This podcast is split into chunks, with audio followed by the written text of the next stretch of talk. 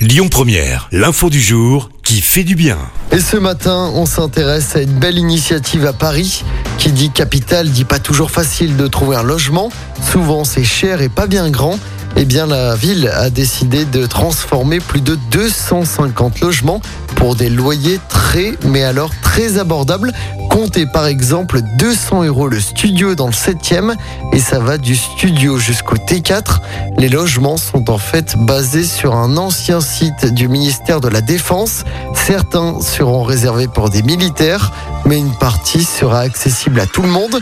Mais il faudra faire preuve d'un peu de patience puisque les candidatures pour les riverains ne seront ouvertes qu'en 2023.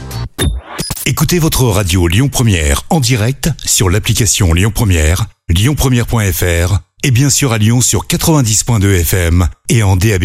Lyon Première